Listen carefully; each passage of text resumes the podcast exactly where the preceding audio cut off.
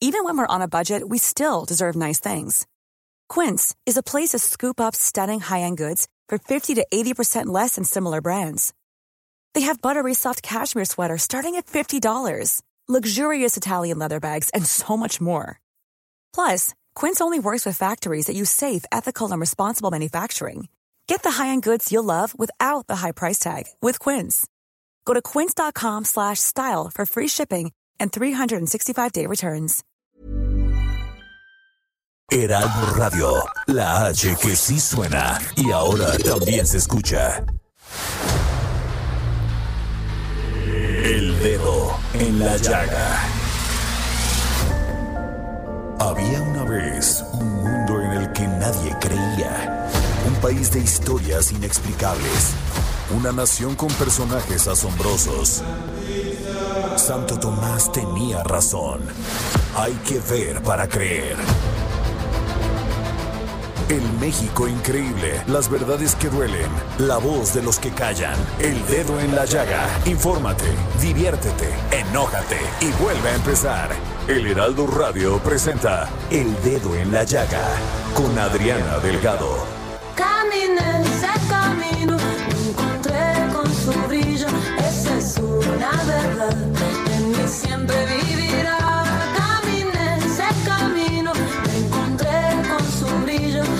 Es una verdad, en mí siempre vivirá. Háblame con cuidado si vas a hablar de lo que fui, mi pálida infancia. Ya está tan lejos de aquí, aún me estremezco ahora cuando me encuentro ahí. Por un momento, una niña solo quería ser. Buenas tardes, ¿cómo están? Los saludo con mucho gusto. Aquí su amiga Adriana Delgado en el Heraldo Radio. Estamos transmitiendo por la 98.5 FM y por muchos lugares más que nos están escuchando en este momento. Y sí, estamos escuchando esta canción, Ese Camino de Julieta Venegas. Y es que esta canción es parte del álbum Algo Sucede, el cual fue lanzado al mercado en agosto de 2015. Y desde que salió a la venta este material discográfico fue un éxito total para la cantante mexicana, pues el álbum alcanzó a entrar en el top 10 de México y Argentina, además de los Estados Unidos, ocupó las primeras posiciones. En octubre del 2015, Julieta Venegas recibió disco de oro por lograr ventas por más de 30 mil copias, además de 2016 ganó el Grammy Latino por el mejor álbum pop rock. El día de hoy, este video de este tema musical, ese camino, cuenta con más de 9 millones de reproducciones. Y Denise Cuadra, ¿dónde vamos a poner el dedo en la llaga el día de hoy? Hola Dori, ¿cómo estás? Muy buenas tardes a ti y a todo tu auditorio. Hoy empezamos con tu columna en el Heraldo titulada Subrogando la vida. Pues a ver, cuéntanos. Bueno, pues es que tras el fallecimiento de Mayra Avilene Elizalde, víctima del pipazo en Nayarit, pones el dedo en la llaga en el sistema en México y en todas aquellas empresas de sectores que son de alto riesgo como el siderúrgico, las cuales, pues tras algún accidente con sus trabajadores, evitan enviarlos a los servicios públicos de salud, ya que eso les incrementa fuertemente la cuota de riesgo de trabajadores que deben pagar al Seguro Social. Pero ¿qué se está haciendo? ¿Qué está haciendo el Instituto Mexicano del Seguro Social para abatir esta situación? Y es que hay que señalar que en México, un país que cuenta con 127 millones de habitantes, solo existen 17 unidades de quemados en el sector público. Sin embargo, ninguna de ellas cuenta con la capacidad para atender a un paciente afectado en la mayor parte del cuerpo tenemos que voltear a ver los datos de accidentes por quemaduras en México, ya que son un problema serio, pues antes de la pandemia nuestro país ocupaba el décimo tercer lugar entre las causas de muerte con 2.775 al año. Y es que cuántas personas como Mayra Avilene Elizalde no hay, de las cuales pues no conocemos su historia, están atravesando situaciones totalmente terribles. Por parte de las empresas, pues señalas el caso de Ternium, cuya actividad es de alto riesgo y requiere de medidas de seguridad y primeros auxilios de primer orden. Sin embargo, atiende a sus trabajadores en una clínica Nova que no cuenta con las instalaciones ni los equipos necesarios para ocuparse de un trabajador con quemaduras severas, por lo que en caso de un accidente lo dejaría en estado de indefensión. Híjole, así es, es terrible lo que está pasando. Pueden leer mi columna en arroba Delgado Ruiz, este también en mi en la página del Heraldo Web el heraldo.com, heraldo de México.com.mx.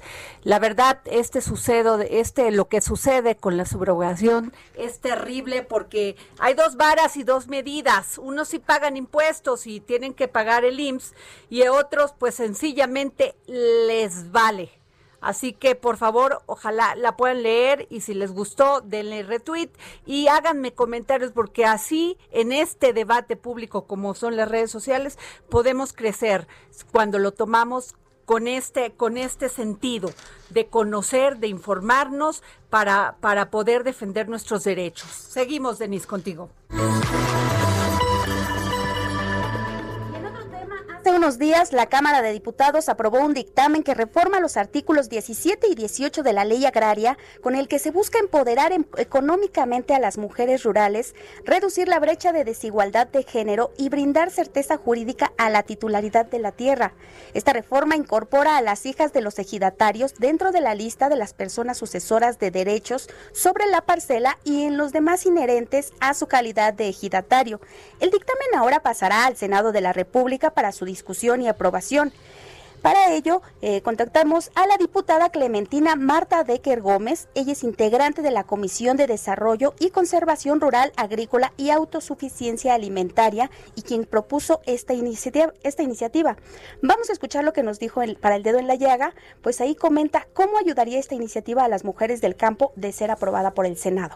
El objetivo básicamente es beneficiar a las mujeres rurales, que en su mayoría de ellas son indígenas. Como bien sabemos, en nuestro país, en todo el territorio, pues existe una migración muy fuerte, muy importante de padres de familias, de esposos, de hijos hacia el norte, hacia los países del norte, en búsqueda de mejores condiciones de vida, de mayores ingresos eh, salariales, y bueno, que dejan al abandono la tierra. Y por lo general eh, son las mujeres las que asumen la responsabilidad de, del trabajo de estas tierras, de estas parcelas, y que en su mayoría de ellas casi casi el, el 100% de estas mujeres pues no cuentan con la titularidad de la tierra. Entonces, muchas veces ellas han buscado cómo acceder a créditos, apoyos, a los programas federales, estatales, para poder, eh, por supuesto, seguir trabajando esta parcela y poder ayudar a su familia, porque pues generalmente ellas se quedan y tienen que trabajar las labores eh, que comúnmente se hacen en el hogar, las labores de, de mamá, de mantenimiento del, de la casa y en su mayoría también eh, pues de la tierra, ¿no? Es decir, tienen una doble o triple jornada laboral y no se les reconoce el derecho a la titularidad de la tierra o no se les hasta este momento no se les conoce, en las comunidades indígenas, en los ejidos, pues las mujeres no tienen voz ni voto. Entonces esta reforma lo que pretende es eh, precisamente darles esa certeza jurídica para que ellas puedan heredar las, eh, las tierras, que ellas puedan ser propietarias de estas parcelas y por supuesto ya teniendo un título eh, de propiedad puedan ellas acceder a los créditos que hay. Es decir, darles justicia y que de esta forma apoyarlas en esta contribución económica que hacen en su comunidad, en el Estado y por supuesto que repercute en todo el país. Denise, pues qué importante y qué interesante es esto, porque sí es cierto, muchos de los de los generalmente son hombres, no digo que todos ni que todas, pero generalmente son hombres los que dejan pues su ejido, su tierra para irse a Estados Unidos a creer que van a ganar más con el con este sueño americano, ¿no? Y muchas veces les va muy bien, pero pues tienen que pasar muchísimas vicisitudes para poder ir hasta allá. Entonces, este, el tema aquí es muy, muy importante porque quien se queda a cargo de la casa y de la tierra son las mujeres. Y entonces, pues no son titulares de ese, de esa tierra. O sea, se van los hombres, se llevan la titularidad por decir así, porque pues se les se las dejan los padres y luego pues muchas mujeres se hacen cargo de todo, pero pues ellas no, no tienen la representatividad y por eso pues ni pueden trabajar ni pueden acceder a todo esto que dice la diputada créditos y todo esto. Entonces pues de mal en peor. Qué bueno que haya este que haya esta reforma y que ojalá sea apoyada por todos los grupos parlamentarios. Vamos seguimos contigo en las notas Denise Y bueno, como último tema, el grupo parlamentario de Morena en el Senado de la República promueve reformar la ley del Banco de México en materia de captación de divisas. Se trata de una iniciativa que busca facultar al Banco de México para que instrumente los mecanismos que le permitan comprar y repatriar a Estados Unidos los dólares de los migrantes. De esta forma se estaría ayudando a dos grandes pilares de la economía en México, como son las remesas de trabajadores migrantes mexicanos y el turismo. Y es que tan solo en 2019 México recibió dólares por un total de 93.932.9 millones de dólares, de los cuales 36.438.7 fueron por remesas y 24.573.2 por cuestiones de turismo. De estos, en el caso de las remesas, 374 millones ingresaron en efectivo sin embargo, de eso solo pudieron colocarse en el mercado nacional 56 millones de dólares y el monto restante, que fueron 318 millones, se quedó en los bancos. En el caso de turismo, pues ocurrió algo similar con los más de 24 mil millones, solo entraron en efectivo 8 mil 600 millones de dólares y solo se pudieron colocar en el mercado 1.290 millones, quedando en los bancos 7 mil 310 millones de dólares, lo que arroja un total estimado de alrededor de 7 mil 628 millones de dólares atrapados en bancos mexicanos solo por conceptos de remesa y turismo en 2019. Esto ilustra la magnitud del reto para encontrar un mecanismo para que el Banco de México dé certeza, seguridad jurídica y transparencia, además asegure a quienes traen esos dólares al país, esencialmente migrantes y turistas, y que sus dólares sean comprados a un precio justo en un mercado legal y supervisado por la autoridad bancaria.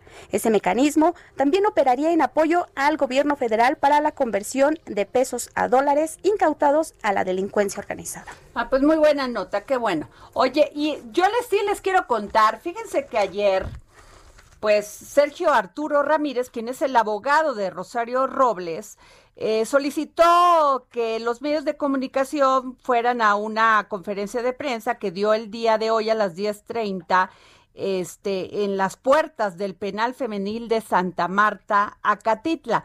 Y bueno, pues ustedes saben cómo va esta novela. Primero Rosario dice que no tiene nadie, a nadie que acusar y luego le sale Cebadúa diciendo que él también quería pues eh, tener el criterio de esto que se le llama criterio de oportunidad, que si hablan de los demás que estaban en mayor rango, pues ellos se pueden salvar, tal como en pocas palabras como lo está haciendo Emilio Lozoya. Pero pues aquí ya después de que Emilio Cebadúa empieza a hablar de todos los tejes y manejes que tenían en Cedesol y en la Sedatu, pues Rosario Robles pues sí siempre sí se acordó que tenía algo que decir. Y hoy pues así lo comenta su abogado y dice que pues Rosario va a ser testigo colaboradora en el caso de la estafa maestra. Y bueno, esto dijo Sergio Arturo Ramírez, el abogado de Rosario Robles, hoy en la mañana. Después de hablar con, la maestra Rosario Robles, ya eh, se llegó a la determinación de que vamos a, utilizar el, criterio de oportunidad que ofrece la Fiscalía General de la República. Ahorita vamos a entrar precisamente a hacer el planteamiento con la Fiscalía y con la Unidad de Inteligencia Financiera para llegar a Luis Videgaray Caso. Directamente ya lo manifiesta la maestra el día de hoy, va a darse toda la información que se requiere, toda la reinformación que requiera el Estado mexicano para llegar a cualquier cuestión relativa a cualquier irregularidad o cualquier movimiento de cualquier tipo de recursos o de cualquier tipo de instrucciones que hubieran tenido que ver con Luis Videgaray Caso.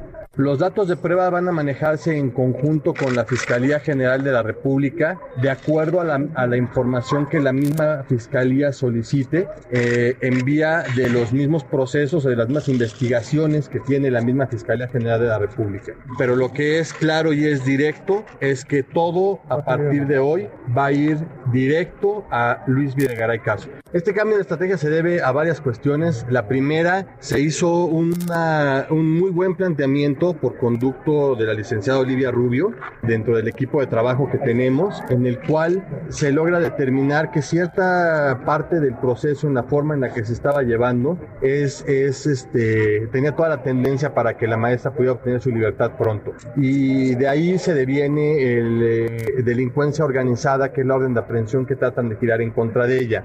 Al ver la maestra ya la postura de la fiscalía y la postura de los demás personajes que figuran dentro de este escenario, pues ella es que toma la decisión de ir contra quien realmente pudiera tener algún tipo de participación o responsabilidad en la parte sobre todo de las campañas, que es Luis Videgaray. En la parte electoral, en la parte de la campaña, en los fondos que se utilizaron para la campaña, en los cuales Luis Videgaray tuvo injerencia y fue quien dio instrucciones expresas para que se utilizaran recursos para la campaña del expresidente Enrique Peña Nieto. Pues así como lo ven y lo escuchan. Híjole, ¿en qué va a parar todo este tema? No sabemos porque hay muchas dudas y sobre todo la duda es sobre el tema de la impunidad, que si esto que se llama criterio de oportunidad les da pues paso a que haya impunidad. Y es que el criterio de oportunidad es un supuesto en el cual la Procuraduría decide no dejar la acción penal debido a que hacerlo reportaría un beneficio. ¿Sí me explicó? O sea, el beneficio es que pues digan cuáles son sus sus cómplices en casos y sobre todo en este de defraudación al Estado mexicano, sino pues son criminales. Entonces, mucha gente dice, ok, pues que digan todo de su obligación decirle a México cuál fue, qué fue lo que hicieron en el momento que fueron funcionarios y que hicieron mal, pero también hay una, hay una fiscalía que debe de perseguirle y de hacer una investigación y no por eso de ninguna manera exonerar a quienes son los culpables de estos hechos. Pero bueno, pasamos a otro orden de ideas y fíjense que pues ya Biden tiene equipo completo, ya su gobierno completo, Donald Trump pues no queriendo, ya dijo que pues sí va a dar paso a todo lo que va a ser la transición y bueno, pero para eso tenemos a don Pepe Carreño, periodista especializado en estos temas internacionales. Y yo quiero su opinión, don Pepe. ¿Qué va a pasar? ¿Dobló las manos Trump? El dedo en la llaga por el mundo con José Carreño. ¿Dobló las manos Trump o no, don Pepe? Muy buenas tardes, Adri. Y bueno, pues sí, pero no, al estilo Trump. Después, en lo efectivo, sí, ahí está eh, la orden para que empiece la transición, para que su equipo empiece a colaborar en la transición con el gobierno, con el, con lo que será el gobierno Biden. Ahí están los resultados de la elección, pero durante los próximos cuatro años probablemente vamos a escuchar a, a un Donald Trump quejándose de cómo le robaron la elección mediante votos ilegales. Eh, creo también que vamos a ver, perdón, perdón ustedes. No, no se preocupe. Creo también que vamos a ver un Donald Trump eh, estorbando, eh, objetando, cuestionando y convirtiéndose en un líder de la oposición que va probablemente a buscar la, otra vez la candidatura republicana y la presidencia de los Estados Unidos en 2024 a base de tratar de cortarle el piso a Biden. Oiga, don Pepe, ¿y que había una carta de 100 empresarios para presionar a Donald Trump? Ha habido muchísima presión por muchas por, muchos lados, porque ya el, el hecho real es que la demora en comenzar la transición tenía un impacto negativo, tiene, tiene impactos negativos, porque es, haga de cuenta que si una carrera de relevos en la que la persona que acaba de correr el último el último tramo, se niega a soltar la, la el, bastón y el otro no puede arrancar. Es lo que estamos pasando. Y eso obviamente tiene impacto sobre temas de seguridad nacional, que es lo que le preocupaba a muchos en la, a nivel de gobierno, pero también sobre las decisiones económicas, que es lo que preocupa a los empresarios. políticamente ya tiene otras implicaciones, pero el hecho real es que cada vez más había mayor preocupación a todos los niveles por esta inmovilidad del gobierno Trump que no iba a ningún lado en términos reales sus eh, demandas eh, de, de, para de eficiencia de recuento, sus demandas de sus demandas hablando de un fraude, pues cada vez más uh, fuera de lugar, cada vez más absurdas y cada vez menos precisas. Es decir, de 36 demandas que presentaron, 34 fueron desechadas. Sí, incluso Michigan autorizó ya la certificación del triunfo de Biden. Y pues eso consumó la derrota de Trump. Michigan y, hoy en la mañana Pensilvania eh, recertificó la, la, la, la, contabilidad de votos. Entonces Trump ya no tenía ningún lugar a donde ir, no tiene ningún lugar al cual recurrir, excepto el hacer el berrinche, decirle a la en este caso a, la, a un departamento muy oscuro pero muy importante que es la Administración de Servicios Generales, a autorizar el cambio, a empezar a dar recursos para el equipo de dar recursos por un lado económicos para el equipo de Biden, darles lugar y darles espacio en edificios federales. Claro. Oiga, don Pepe, o sea, se inició como quien dice el protocolo de transición, pero ¿usted cree que todavía México debe de esperar para felicitar a, a John Biden? Mire, yo creo que no, aunque la verdad creo que es cada vez va a ser menos relevante en términos reales, porque lo, mire, Biden es un jugador político, es un político viejo, un político muy veterano. Entonces, él eh, le preocupan menos ciertas formas que, el fondo. Si, la, si el gobierno mexicano no lo, no lo ha llamado, bueno, es, uh, ese es el riesgo del gobierno mexicano y del riesgo y de los berrinches y de los digamos berrinches o de la irritación que pueda despertar entre los demócratas y los colaboradores de Biden, especialmente en el Congreso de los Estados Unidos. Biden no se va a preocupar por eso, tiene otras preocupaciones. Y, y, va a hablar, y, cuando sea necesario, va a hablar y le va a tender la mano al presidente López Obrador sin mayor problema. El problema va a estar en otros lados. Ahora, el uh, punto importante es cómo va a ser la relación. Biden, por ejemplo, tiene prisa por empezar a deshacer eh, la, la, política migratoria de, del presidente Trump y para eso necesita la, necesita y tiene necesidad de comunicarse con el presidente con el presidente López Obrador que es una parte importante. Se va a comunicar con los presidentes centroamericanos porque también son una parte importante. México no quiere estar fuera de ese diálogo. Claro. Don Pepe, y ya para irnos al corte, y le agradezco mucho que haya usted tomado esta llamada, eh, ¿por qué ahora esta posición de la DEA queriendo otra vez rascar sobre el tema de Caro Quintero? Porque es, un tema muy, es un tema muy viejo, es un tema que les, les es cosido por muchos años. Pero ya había la justicia mexicana, pues dejó ya libre a, Caro Quintero y pues ahora la DEA lo vuelve a resucitar y vuelve a hablar del caso de Kiki Camarena. Claro, pero acuérdese, acuérdese que acuérdese que la DEA acostumbra, pues valga la expresión, vengar a los suyos y ellos consideran que que, que el caso Camarena no ha sido resuelto, suficientemente resuelto en su país. en su país, porque Caro Quintero nunca fue enviado a los Estados nunca Unidos. Fue extraditado, es cierto. Y si se acuerda, la, la, liberación de Caro Quintero en su momento fue una sorpresa incluso para mucha gente dentro del gobierno mexicano, no solo del gobierno estadounidense, sino del gobierno mexicano. Híjole, pues es algo que me llamó mucho la atención porque... porque... va a seguir ahí, y va a seguir ahí, Adriel, el tema va a seguir ahí, porque el tema, el tema de Camarena es un tema que le duele mucho la DEA, le arde mucho, lo irrita mucho, los ofende incluso. No, sí, eso me queda claro, pero bueno, fue, estuvo en prisión, supuestamente para la justicia mexicana había cumplido un, su pena, después salió y este luego vino otra orden de aprehensión, pero, pero en el tema nunca fue extraditado cuando pues es gravísimo el haber matado a un oficial de la DEA. Eh, mire, eh, insisto, mire, la, acuérdese usted que la policía de los, los policías americanos tienen la, costumbre de vengar a los suyos. Ok. Nos queda claro, don Pepe, pues muchas gracias.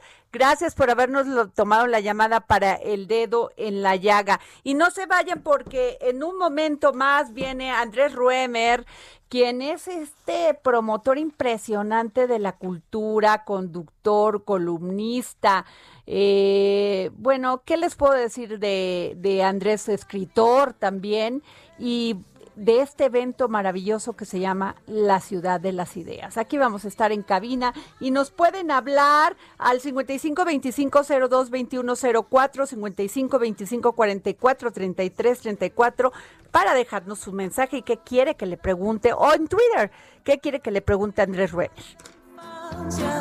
Ya está tan lejos de aquí, aún me estremezco ahora cuando me encuentro ahí por un momento solo quería ser feliz. Sigue a Adriana Delgado en su cuenta de Twitter, arroba Adri Delgado Ruiz.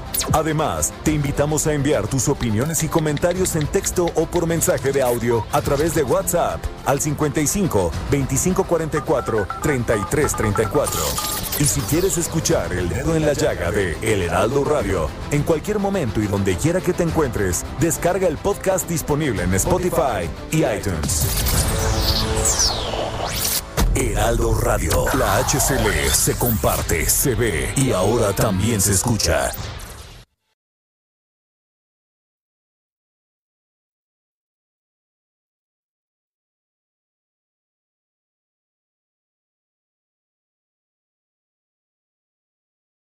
Heraldo Radio. La HCL se comparte, se ve y ahora también se escucha. Empezamos aquí al dedo en la llaga y déjenme decirles que le, tengo una muy buena nota porque el director general del IMSS, Zoé Robledo, indicó que la, en la conferencia mañanera que se entregarán 11.400 pesos, no, 11.460 pesos para contribuir con los gastos familiares originados por servicios funerarios. Esto es muy importante ¿eh? Porque muchas personas no tienen dónde, no tienen para hacerle un funeral digno a sus familias, ni siquiera dónde enterrarlos. Entonces, este, pues no, no es enterrarlos, ese es, es lo de la, lo, porque los, este, los incineran. Entonces, este, pues para gastos funerarios, que es pues ir a una agencia funeraria y velarlo o no velarlo, pero bueno, el tema es que tiene usted 11.460 pesos y digo enterrarlos porque todavía mucha gente en los pueblos pues no tienen manera ni cómo incinerar a sus a sus a sus muertos y pues los entierran. Entonces, este, este apoyo instruido por el titular del Ejecutivo Federal, o sea, por el presidente Andrés Manuel López Obrador, es universal porque llegará a todos aquellos que lo soliciten y se encuentren en este supuesto, sin importar su condición social, económica y si tienen o no seguridad social además de que se entregará de manera directa. Bueno, pues hay una página aquí me están diciendo que esto estará a partir del 2 de diciembre en el, el.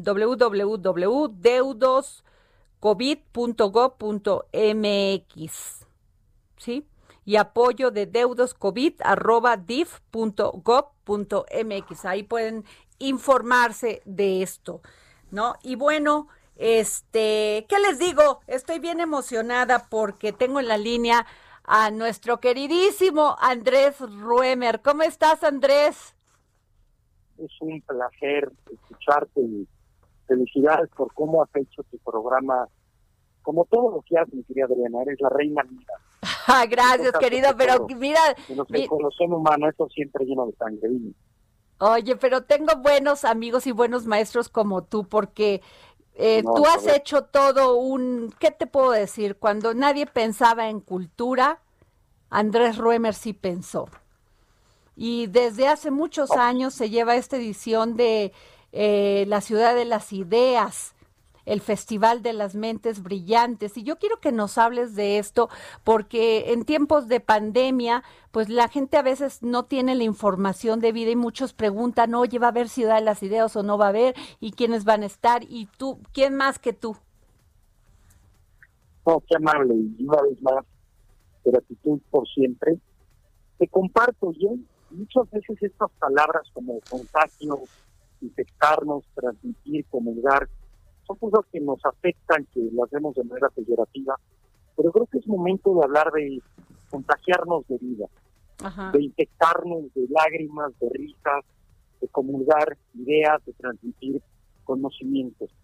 Y con base en ello definimos este décimo tercer aniversario que tú conoces bien con el Grupo Salinas, de llamarlo reboot, reconectarnos, revivir, reiniciar.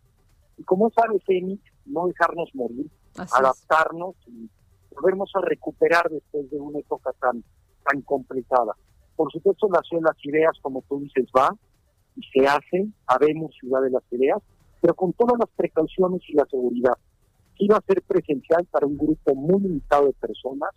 La regulación permite una tercera parte en un auditorio.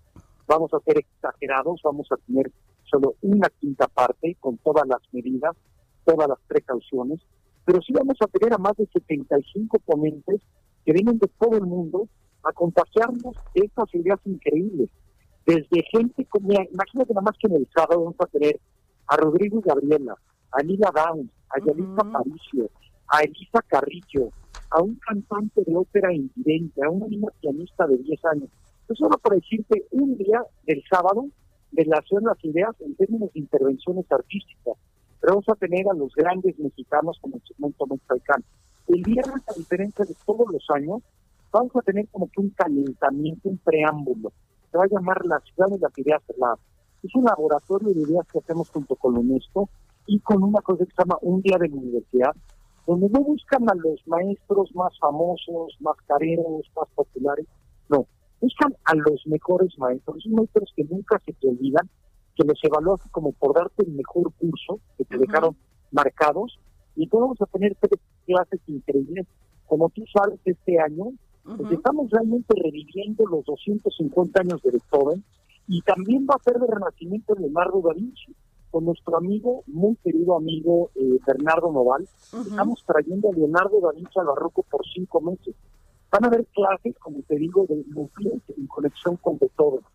Otra, un baile, una danza contemporánea con 20 artistas, grandes bailarines mexicanos, con la novena, con la novena sinfonía de Beethoven. Vamos a tener una obra inédita de teatro de la súplica y del testamento, la amada de Beethoven.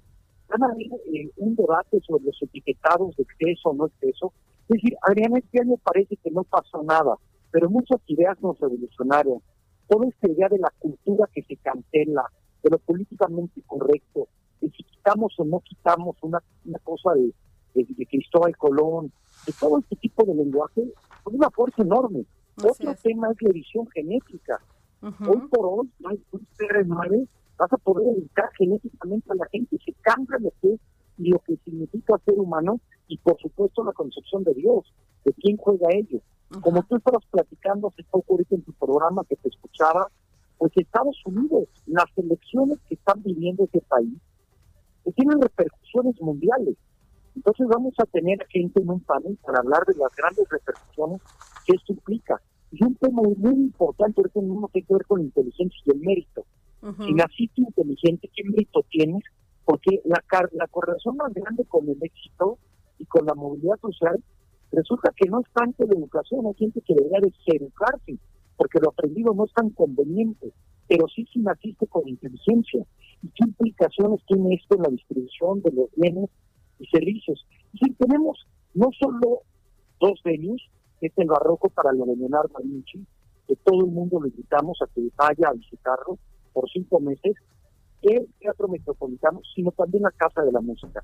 En la Casa de la Música de Puebla, que viene de Viena, vamos a hacer un mensaje ya realizado por nada más y nada menos que Chiquineta, otro por el gran pianista Lang Lang, y vamos a tener una plática de nuestro amigo nuestro Quintanilla, pero sobre todo una conferencia de Helen Rose sobre lo que es esto de la política correctitud y una de innovación de Mark Ridley. Y este año nos llenamos con 75 ponentes, con todo el jurado, pero tiene tres características. Mandato con el gobierno de Puebla y la Secretaría de Turismo, este año es gratuito. Todo el mundo lo va a poder ver desde el rincón que se encuentre a través de diastas.com. ideastas.com o por ADN40. Quien quiera va a poder asistir. Y los que tuvieron la suerte de hablar pronto y tener boletos, que ya son agotados de manera presencial, también va a ser de una manera gratuita. Este año, más que nunca, las ideas, la cultura, el arte, el conocimiento de ser un bien público donde todo el mundo tenga el derecho y la posibilidad. Y vamos a tener a la gran estrella. Vamos a entrevistar a Yalitza Aparicio, que como tú sabes es un honor, es un orgullo para México, y pues terminaremos diciéndote que este año nos asociamos con la UNESCO y nos asociamos con Exo World, con One University, porque Puebla se, Puebla se suma con todas estas instituciones para llevar lo mejor del mundo a México y lo mejor de México al mundo. Híjole, oye, eh, eh, Andrés, y vas a tener a Benjamin Ball, o Ball, que, que es un gran arquitecto. Así es, vamos a tener tres. No, bueno, este, yo es un, a mí me encanta la, la arquitectura y bueno, es eh, la, la obra de este arquitecto es impresionante. Me encanta que lo digas, es un futurista. Tiene que ver con reinventarnos. Viene desde Los Ángeles, tenemos un director de cine que ojalá puedan, por favor acompáñanos Adriana, no te lo puedes perder. Gracias. Este cuate hizo un cortometraje de fútbol con los niños nominado al Oscar viene el director desde Francia. Sí, a pesar de la pandemia, tenemos que aprender a vivir con ella, con el cuidado, y no y, seguir adelante. Y de todo habla de la resiliencia. Leonardo da Vinci la vivió también, pero también de la libertad. Y aquí este tema, como tú sabes, va a ser fundamental. Y siempre digo, perdón que, que aproveche este espacio, pero pues agradecerle al Grupo Salinas, a Banco África, a Puebla y a todos los grandes patrocinadores que permitieron que este año pues se vuelva a hacer que el décimo tercer año no se quede ausente. Entonces, esa es la idea. Pero, a ver, Andrés, tú además de escritor, pues eres un gran filósofo porque eres un hombre que, este, que no solamente promotor de arte, crees en eso para salvar a un país, crees en la educación. ¿Qué te ha dicho esta pandemia?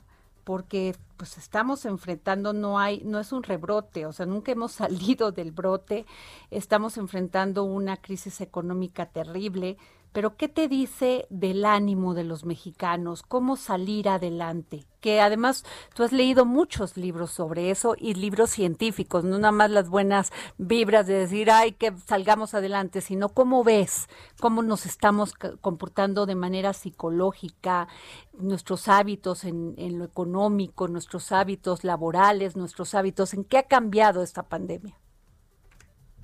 Primero quiero decirte que tiene mucho que ver con alguien que me recomendó un amigo mutuo para que se haga ponente en las solas ideas, es eh, Benjamín Salinas Pliego, que me dijo, Andrés, tienes que invitar este año a las solas ideas a Otón. Otón es un cuate, yo, tú ya lo has escuchado, yo la verdad nunca, y que va a vivir, que va a vivir a distintas casas de diferentes recursos y estratos sociales, a ver cómo vivieron la pandemia qué consumen, cómo lo entienden, cómo la sufren. Entonces digo, casualmente, con base en tu pregunta, invitar al público a que escuche, a que lo vea, a que no vaya presencialmente, repito, por iliastas.com, a Otón, que nos va a dar toda una plática de lo que tú dices, pero gente que lo experimentó en otros lugares.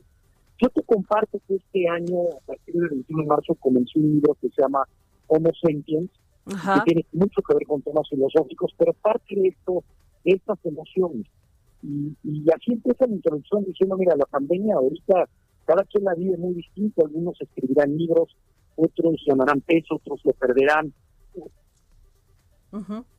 Y en la televisión, otra gente se deprima, y muchos no tendrán la posibilidad de hacer eso porque no tienen empleo, no tienen casa, y desafortunadamente para algunos hasta se murió alguien muy querido.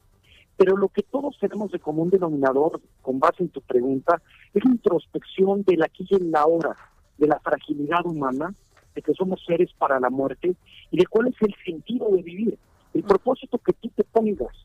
Sin duda alguna, esta fragilidad a todos, de alguna manera, nos ha entrado en un terrible sentimiento de incertidumbre. Eh, por supuesto que la pregunta que haces depende de hacia quién la hagas. Acabo de estar en una conferencia con nuestro amigo Stergo Jetski con Salim Ismael, donde simplemente fue toda una conferencia de cómo los papás han vivido esto en relación con sus hijos en la escuela. Lo que implica solamente para los niños el temor, lo que significa no aprender, sino no estar pues rodeado de tus amigos, salir a jugar, hacer chistes, pelearte. Convivencia, Andrés, convivencia. La convivencia, esto ha sido muy fuerte. Entonces, depende desde qué perspectiva lo veas. En términos científicos, como tú, tú lo platicas y, la gente que lo ha estado trabajando y con buenos y malos resultados, lo único que sabemos es que aún sabemos poco. Es un bicho muy raro que le pega muy distinto a diferente gente. Ahora ya hay estudios donde depende tu tipo de sangre, también eres más proclive o no, lo cual no me sorprende lo más mínimo porque el tipo de sangre que uno tiene a positivo o etcétera refleja muchísimo el tipo de, de, anticuerpos que tienes ante cualquier tipo de virus, ¿no?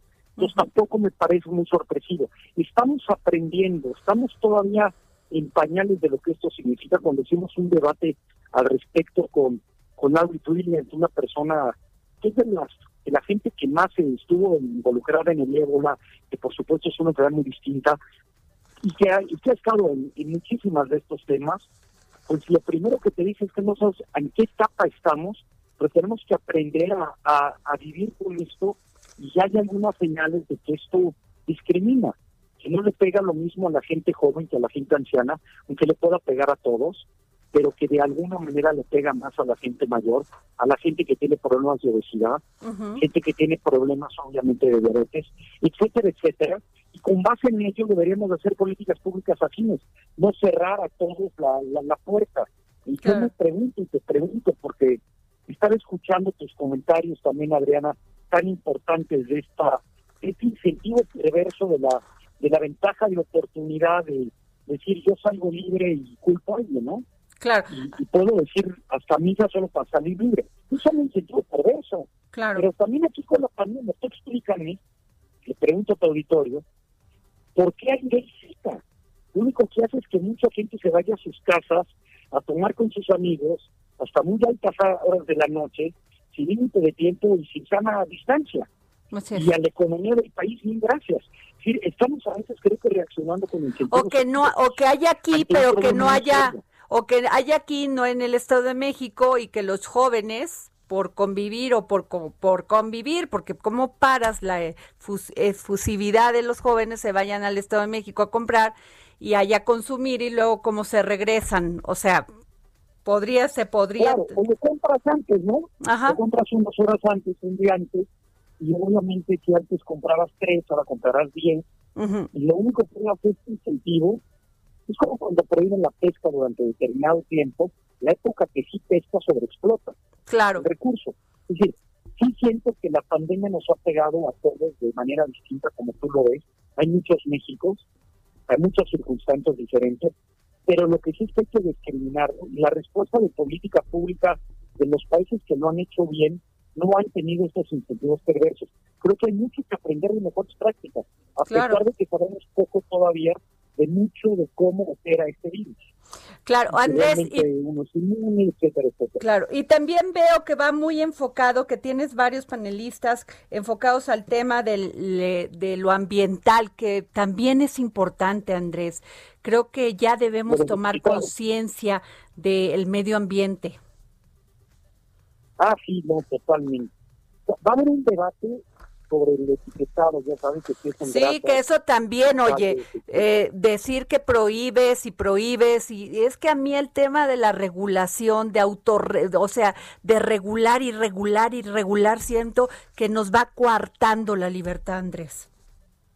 Totalmente, hay un óptimo de regulación en cada cosa, no es regular por regular. No dije que sea cero el óptimo, depende del caso, pero sí, no, de medio ambiente, mira, vayamos a creer, la persona más difícil de creer este año, y todavía no canto historia, porque bueno, el día 2 de diciembre a Nueva Delhi, en una ciudad lejos de Nueva Delhi, es un hindú, que dijo, ¿sabes qué? Vamos a cuidar el medio ambiente. Pero este cuate no habla inglés, va a traer un traductor, y a tres horas de su casa vio que las razones climatológicas destrozaron todo un territorio de muchas, muchas hectáreas, y entonces él cada día con un grupo de amigos y familiares, caminaba dos horas y plantaron árboles. Ese señor es muy probable, acuérdense de, de esta plática los que nos escuchan, que sea premio Nobel de la Paz. Hizo Mm. con sus manos un bosque, un bosque. Entonces, tiene a la sola idea que ha sido, como tú sabes, hemos tenido ya más de 900 ponentes en estos 13 años. Te puedo decir que con mi mano es una de las tres personas que más difícil nos ha sido traerla por la visa que se requiere de India a México, por las dificultades económicas para comunicarnos con, con esta persona porque no tiene teléfono, para hablar con un traductor que entiendamos un poquito entre su inglés y el nuestro, pero estamos muy emocionados, le vamos a dar un premio especial. Es una gente que además va a firmar con, con la Fundación eh, Azteca de, de, Ninfa Salinas, que tienen la idea de, de ayudar, a, obviamente, a conservar, a preservar y a, refor- y a reforestar el mundo. Pero este es un ejemplo de las personas que vienen a todas las ideas, que a mí en lo personal más me... Pues estoy más emocionado en conocerlo. Ay, que- Oye, y, Él no tam- es un mensaje, no importa lo que diga. y luego Isaac Slomiansky, que es un dramaturgo, novelista y director de teatro mexicano, espléndido, Andrés. Mira, Isaac eh, está animando, qué bueno que lo mencionas, y le voy a decir además que lo mencionaste, muchas gracias porque de verdad te lo merece. Está escribiendo algo inédito para las solas ideas. Esta obra se está haciendo para este evento. No es como contratamos a Rodrigo y Gabriela que cantan en muchos lugares y que se la juegan con nosotros y qué orgullo tenerlo. No, es obviamente un orgullo. No, pero este cuate está escribiendo como tú recordarás, Beethoven de repente se retira para ver si puede recuperar pues, su oído. Y en lugar de recuperarlo, le pierde más. Y empieza a escribir una carta que es su testamento. Y empieza, obviamente, a componerle heroica. Pero dentro de eso también es una carta de amor para una mujer que todo el mundo anda tratando de entender quién es. Hay muchas hipótesis por ahí. Beethoven tuvo muchas mujeres, pero nunca tuvo un verdadero amor. Eh, no era un hombre muy agraciado físicamente, pero bueno, era un genio. Imagínate el rollo que ha de haber tenido este personaje. Así es. Pero la historia de la obra de teatro está escrita donde él lee su testamento y se confronta con la muerte. Van a ser 45 minutos en la Casa de la Música de Viena en Puebla, el día sábado en la tarde.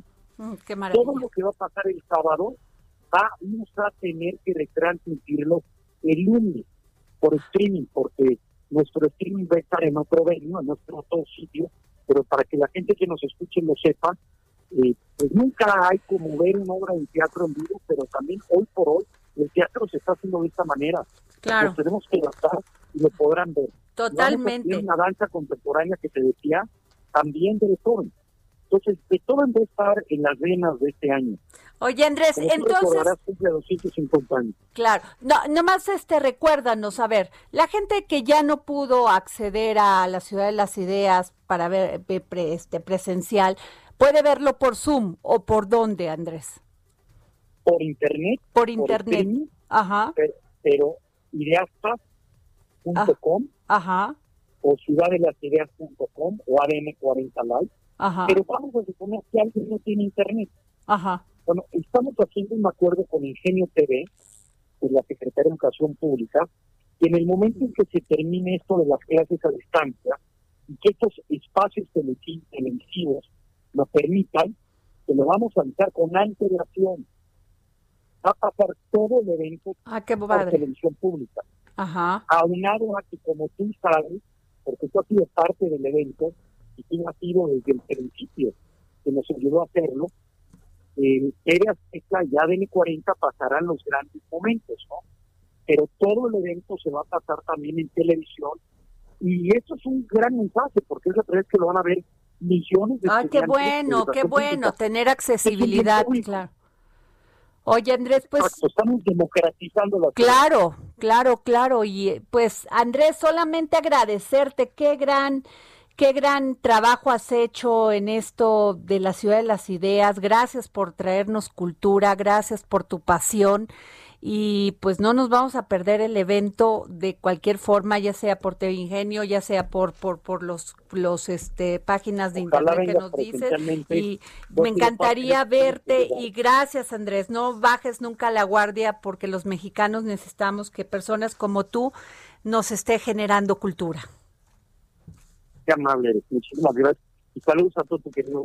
Gracias, Andrés. Pues bueno, este, pues así es, ahí está.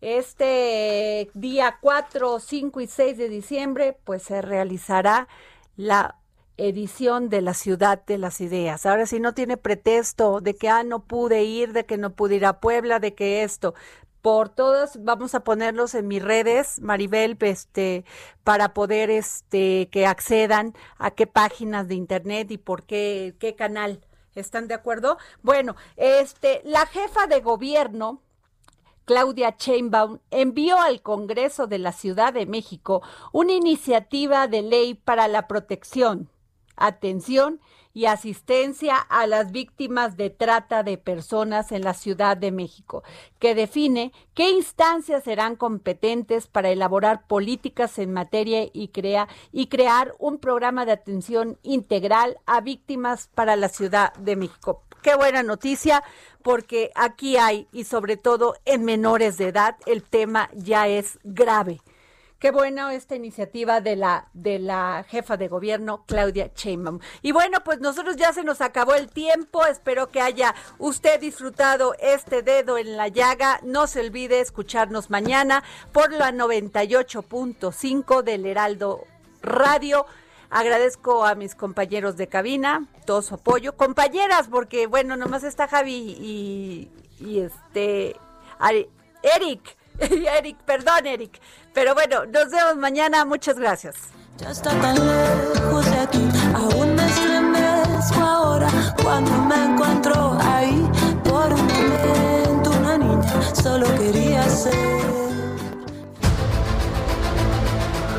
Heraldo Radio presentó El Dedo en la Llaga con Adriana Delgado. Heraldo Radio. La HCL se comparte, se ve y ahora también se escucha. Ever catch yourself eating the same flavorless dinner three days in a row? Dreaming of something better? Well, HelloFresh is your guilt-free dream come true, baby. It's me, Kiki Palmer. Let's wake up those taste buds with hot, juicy pecan-crusted chicken or garlic butter shrimp scampi. Mm. Hello Fresh. Stop dreaming of all the delicious possibilities and dig in at HelloFresh.com. Let's get this dinner party started.